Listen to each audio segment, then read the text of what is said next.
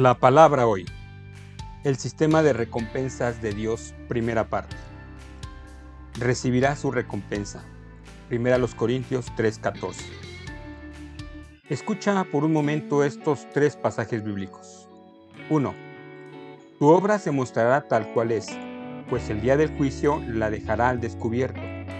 El fuego la dará a conocer y pondrá a prueba la calidad del trabajo de cada uno.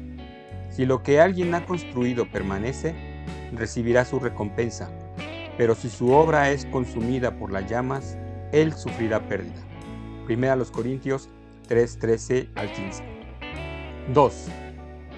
Todo el que por mi causa y la del Evangelio haya dejado casa, hermanos, hermanas, madre, padre, hijos o terrenos, recibirá cien veces más ahora en este tiempo casas, hermanos, hermanas, madres, hijos y terrenos, aunque con persecuciones.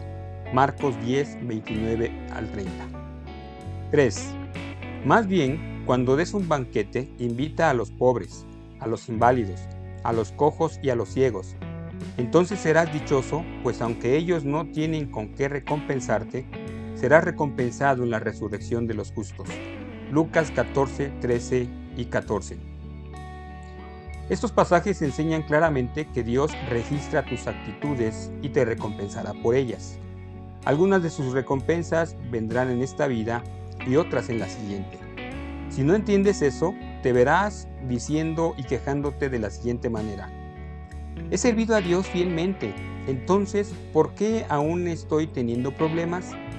¿Será que Dios no ve o no le importa lo que estoy haciendo?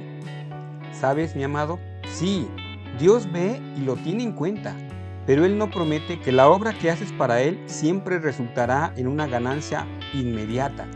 Muchas de las recompensas reservadas por Dios para nosotros son tan grandes que llevaremos la eternidad para apreciarlas y disfrutarlas. Jesús dijo, porque cualquiera que les dé a ustedes a beber un vaso de agua, por razón de su nombre, como seguidores de Cristo, en verdad les digo que no perderá su recompensa.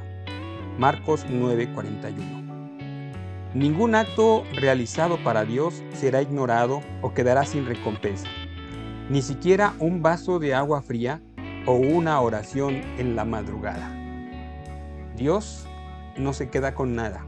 Él siempre bendice y recompensa de acuerdo a su voluntad. Que Dios pueda fortalecer tu vida, te dé descanso en esta noche y si nos lo permite, por aquí nos vemos mañana. Que Dios te bendiga.